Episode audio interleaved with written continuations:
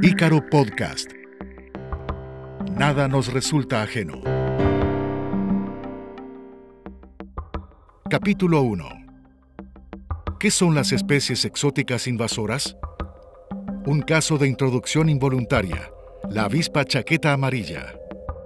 Por Valentina Flores Mora.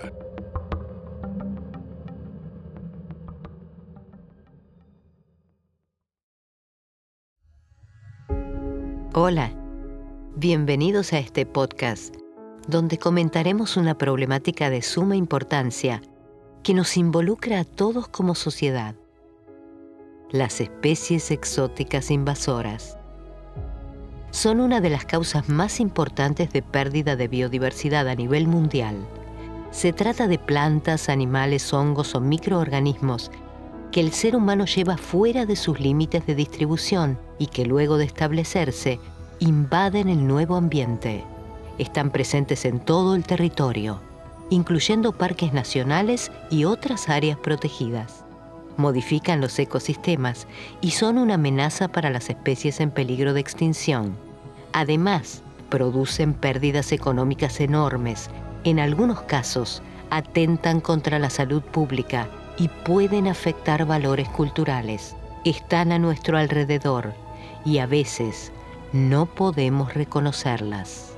Lo que escucharán a continuación los va a sorprender. Soy Valentina Flores Mora, periodista radial con muchos años de profesión, y me especialicé en la temática sobre la protección de los ecosistemas, y es por esta razón que el tema de hoy me parece tan interesante.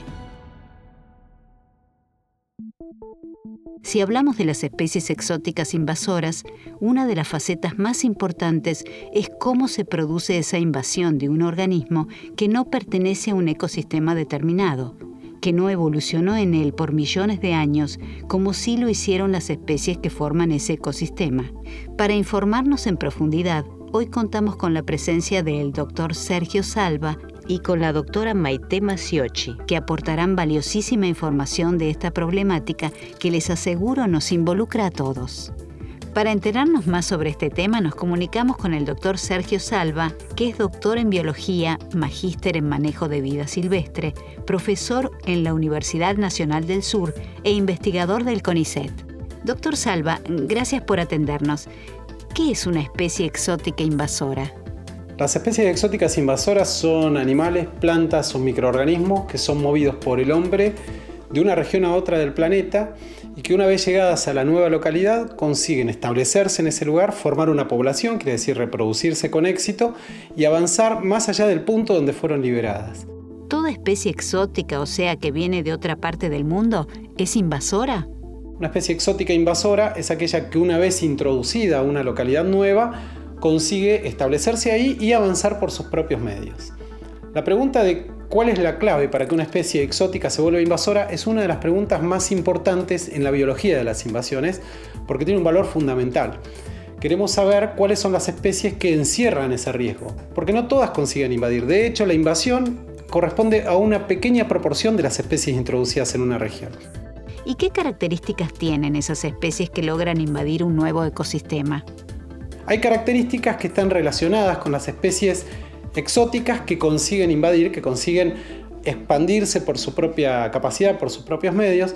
Por ejemplo, cuanto mayor es el número de individuos que liberamos en un lugar, mayor es la probabilidad de que se produzca una invasión. Cuanto mayor es el número de oportunidades en que producimos liberaciones, mayor es la probabilidad de que la invasión efectivamente se produzca. Eso se llama presión de propágulos. Cuanto mayor es el esfuerzo que nosotros ponemos, mayor es la probabilidad que invadan.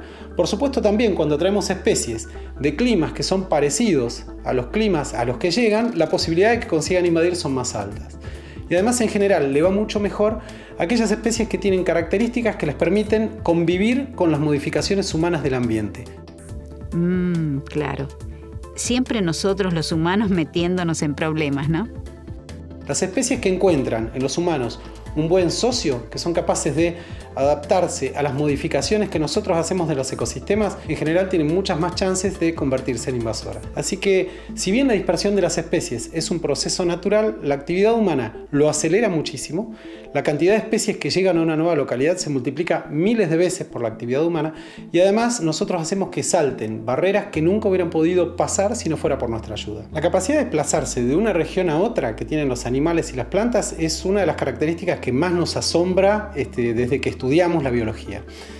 Sin embargo, esa capacidad se ha visto potenciada muchísimo por el transporte humano. Los humanos movemos de manera voluntaria o accidental animales, plantas, microorganismos, algas, superando barreras geográficas que solas nunca hubieran podido atravesar. Por ejemplo, especies de agua dulce que son transferidas de un ecosistema en el sudeste de Asia a otro en Sudamérica. No hubieran podido de ninguna manera cruzar el océano por sus propios medios si no hubieran sido transportados por el hombre. Doctor Salva, eh, una vez que se instalan, ¿qué impactos producen? Las especies exóticas invasoras están asociadas con impactos significativos sobre la conservación de la diversidad biológica, fauna y flora silvestres, funcionamiento de ecosistemas, servicios ecosistémicos, sobre la producción y la economía a nivel global, sobre la salud pública y sobre los bienes culturales. ¿Por qué no tienen ese comportamiento en su lugar de origen? ¿O sí lo tienen?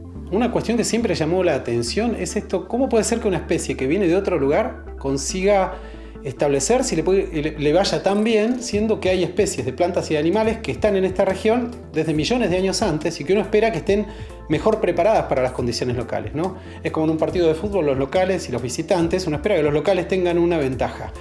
Eso se conoce como paradoja de las invasiones. ¿Por qué le va bien a las invasoras? Bueno, primero, no a todas las exóticas les va bien, solo una parte consigue invadir. Las que consiguen invadir a veces lo hacen porque dejan atrás sus enemigos naturales vienen solas, llegan a un ambiente donde no tienen predadores o parásitos o patógenos o competidores que regulen las poblaciones como lo hacían aquellos que convivían con ellas en su área de origen.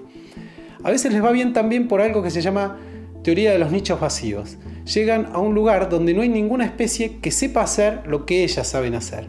Por ejemplo, cuando uno introduce una especie de árbol en un ecosistema de pradera, no hay ningún otro árbol previamente y entonces ocupan un espacio en ese ecosistema que de alguna manera estaba vacío. No hay con quién competir. Es como quien abre un comercio en un barrio, abre una verdulería donde no había ninguna verdulería previamente. Es lo mismo. ¿Podemos pensar que toda especie que venga de otro lugar es peligrosa para nuestros ecosistemas? El tema con las especies exóticas invasoras no es el origen no nos preocupan porque vengan de otra región. Esto no es una especie de nacionalismo biológico. Las nativas son buenas, las exóticas son malas. De hecho, muchas de las especies que forman la base productiva de cualquier país son exóticas. Fueron movidas de un lugar a otro. Además, siempre vamos a necesitar mover especies de un lugar a otro para satisfacer necesidades humanas. Yo vivo en una región, en la región pampeana, donde no hay árboles nativos. Si no trajéramos árboles de otras regiones, no tendríamos leña, sombra, reparo para el viento, fruta, etc. La diferencia es que una cosa es una especie exótica y otra es una especie exótica invasora. A nosotros nos preocupan las especies exóticas cuando se vuelven invasoras porque el término invasor sí entraña una Cuestión de juicio de valor. Estamos hablando de una especie que amenaza la diversidad biológica, el funcionamiento de los ecosistemas, la economía, la salud y el patrimonio cultural.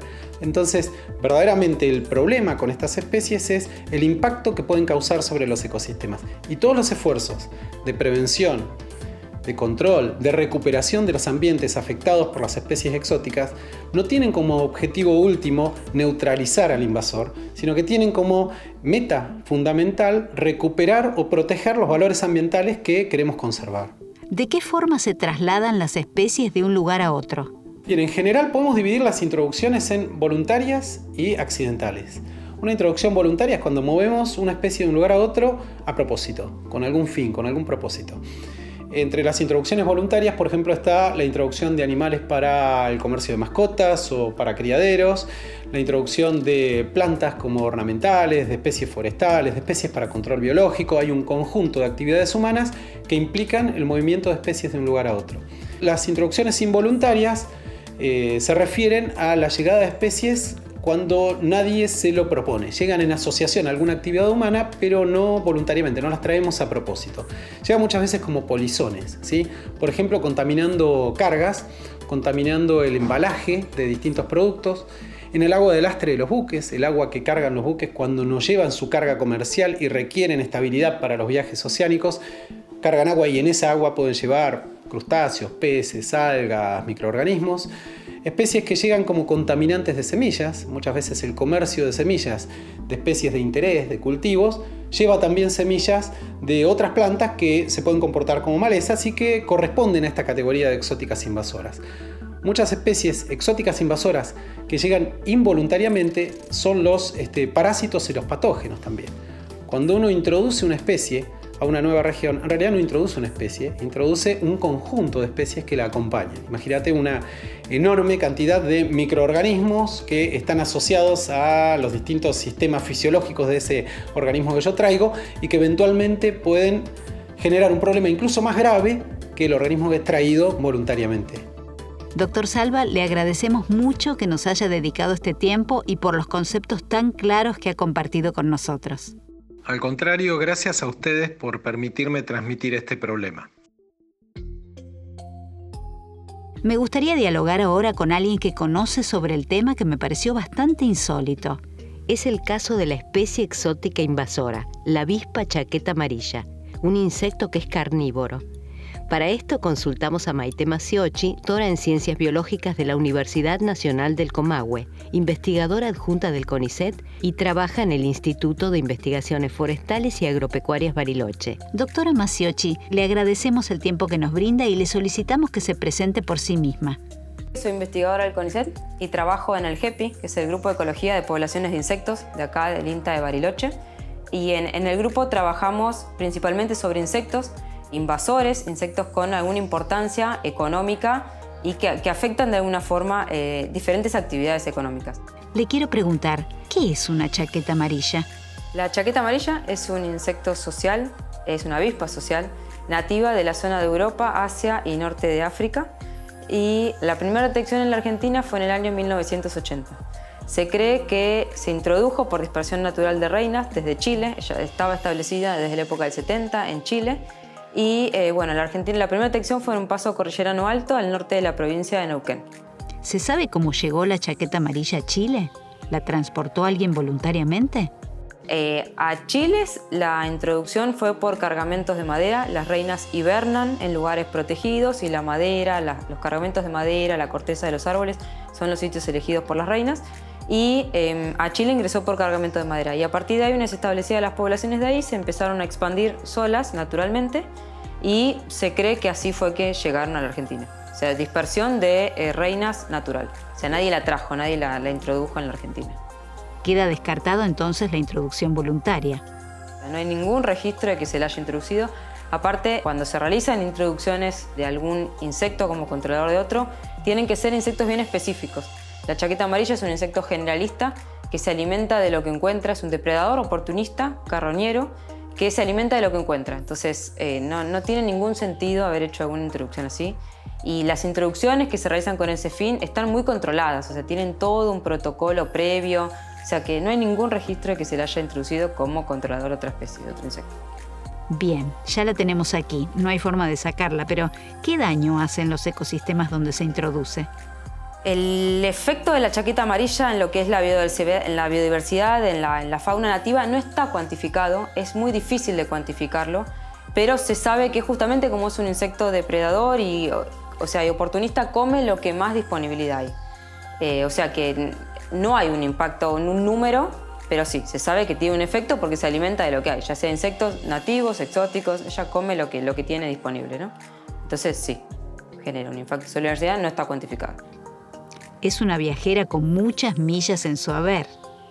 Sí, en un estudio que hicimos acá hace un par de años, eh, determinó que tiene una expansión geográfica de 37 kilómetros por año.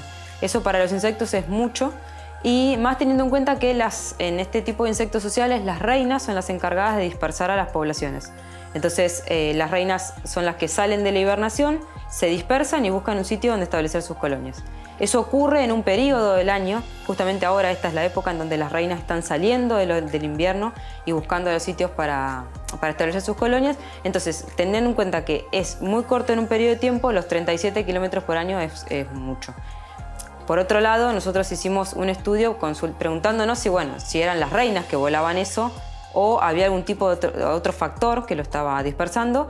Y bueno, nosotros comprobamos que las reinas no vuelan más de 12 kilómetros, en promedio son 5 kilómetros la capacidad propia de dispersión que tiene eh, una reina, por lo cual asumimos que el transporte antrópico, justamente por cargamentos de madera, moviendo de un sitio a otro, es lo que hace que la expansión haya sido tan rápida en 30 años, que está establecida, de los cuales lleva establecida acá en la, en la región. ¿no? El hombre es uno de los eh, factores que ayudan a la dispersión de las poblaciones. Naturalmente también lo hacen las poblaciones, ¿sí?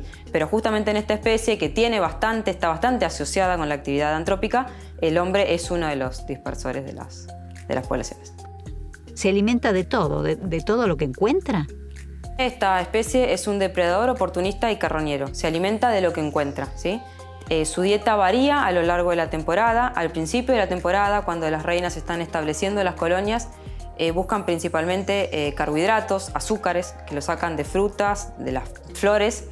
Y después, en lo que sería el pico máximo de abundancia de individuos y de actividad de las colonias, en el mes de febrero, marzo, acá en esta zona de la Patagonia, ahí buscan proteínas insectos, básicamente, o es el, momento en el que molestan en los asados, ya sea en la carne que uno come o en los sándwiches que uno puede comer en las playas. ¿no? Entonces, el impacto, de acuerdo a la época del año, varía en lo que sería la actividad de la fruticultura, la vitivinicultura, en la época que buscan principalmente hidratos de carbono, y después tiene un impacto muy importante en la apicultura. En la apicultura preda sobre avispas, o sea, se, sabe que les cortan el tórax y las patas y la cabeza quedándose con el abdomen, que es la parte más, contundente, por así decirlo, y predan sobre los insectos o se introducen en las colonias en busca de, los hidratos de carbono en colmenas que están débiles, colmenas que por ahí están susceptibles por otras cuestiones como la barroa y demás, se meten en las colmenas y las destruyen. Vaya con el bichito, sí que hace daño. Después también tienen un impacto significativo en lo que es la actividad ganadera, ya sea en la molestia a los, individuos, o sea, si algún, el animal está eh, lastimado o algo, van a ir derecho ahí y van zonas bastante molestas. Y también hay un estudio reciente que demuestra que disminuye la producción de leche en las vacas lecheras, dado que genera un estrés en las vacas que eso hace que produzcan menos leche. ¿Su presencia incide en la actividad turística? Sí, también. El impacto en el turismo es, muy significativo. En esta época del año hay mucha gente que eh, especialmente en los meses de febrero y marzo, que es cuando las colonias tienen más cantidad de individuos y están más desesperados por conseguir alimento para llevar al nido. La chaqueta amarilla, a diferencia de las abejas, no, no almacena comida en el nido, entonces está obligada a salir, pase lo que pase y estén como estén las condiciones afuera. Eh, entonces en esa época es cuando las obreras, que son las que colectan el alimento, salen en busca de principalmente proteínas. Esto justamente coincide con la época de mayor calor, donde la gente está en las playas haciendo asados entonces tiene un impacto significativo y sabemos que hay registros de que hay gente que decide no venir, especialmente en esas zonas, por el efecto que tiene la chaqueta amarilla. ¿Atacan a las personas? Bueno, la chaqueta amarilla tiene una picadura muy, muy potente, o sea, es uno de los insectos con las picaduras más potentes. La chaqueta amarilla pica y muerde. La mordedura la hace con las mandíbulas, tiene unas mandíbulas importantes justamente porque es un insecto depredador, pero no tiene una, o sea, no, tiene un impacto mayor dado que pica, duele, es una reacción local y listo. Lo peligroso en este insecto es la picadura porque está conectado a la glándula de veneno. ¿sí? Un veneno muy potente, para lo cual em, afecta ya sea en, la gente que está comiendo en la playa, porque va a ir a buscar las proteínas que uno está comiendo para trasladarla al nido, o a nivel de picaduras porque si se siente agredido es un insecto que responde. A diferencia de los tábanos y los mosquitos, no va a buscar al humano para picarlo, no necesita de la sangre como alimento, pero si se siente agredida sí va a, responder. Y otra cosa muy importante es el tema de eh, pisar los nidos. O sea, los nidos de esta especie son nidos subterráneos, que lo único que se ve es un, orificio del cual entra y salen cientos a miles de individuos durante la, la temporada. Entonces es muy frecuente que los nidos pasan desapercibidos la gente va caminando en las montañas, en los senderos, los pica y salen muchos individuos y eso sí es muy peligroso. Con los chicos, en las playas, en los jardines, eso también es, es muy peligroso. ¿Cómo se puede controlar esta invasión que se demuestra tan peligrosa? Una de las estrategias que nosotros proponemos es realizar un control sobre las reinas, que son las que están en esta época del año, dado que una reina menos que haya es una colonia menos con miles o cientos de individuos en el verano. Eh, por otro lado, cuando si, se si logramos encontrar los nidos, que como yo te dije son nidos subterráneos, que es muy difícil de, encontrar y de localizar, pero si la gente tiene nidos en su casa, también eh, hacemos un control sobre los nidos, dado que estamos eh, atacando directamente a las poblaciones y evitando que salgan más. Y si no, bueno, otro tipo de control, pero más momentáneo y transitorio, es colocar trampas con carne, con un pedacito de carne. Eso va a atraer a las obreras que están eh, forrajeando, o sea, buscando alimento, y las va a dejar retenidas ahí en esa trampa. Eso nos, nos permitiría comer un asado un poco más tranquilo sin tener tantas dando vueltas, ¿sí? Pero no estamos atacando a las poblaciones. Con las otras estrategias sí. Doctora Maciochi, le agradecemos profundamente su participación en este espacio y por las explicaciones que nos ha dado sobre este tema. Gracias por haberme invitado.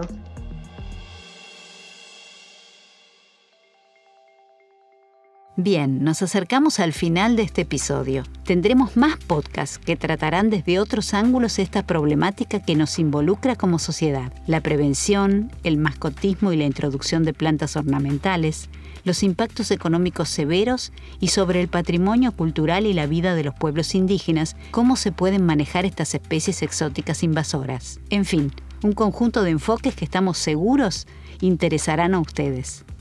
Este es un podcast de la Organización de las Naciones Unidas para la Alimentación y la Agricultura y el Ministerio de Ambiente y Desarrollo Sostenible de la Nación, con el apoyo del Fondo para el Medio Ambiente Global en el marco de la Estrategia Nacional sobre Especies Exóticas Invasoras. Ingresa a ambiente.gov.ar, busca especies exóticas invasoras, accede a más contenidos.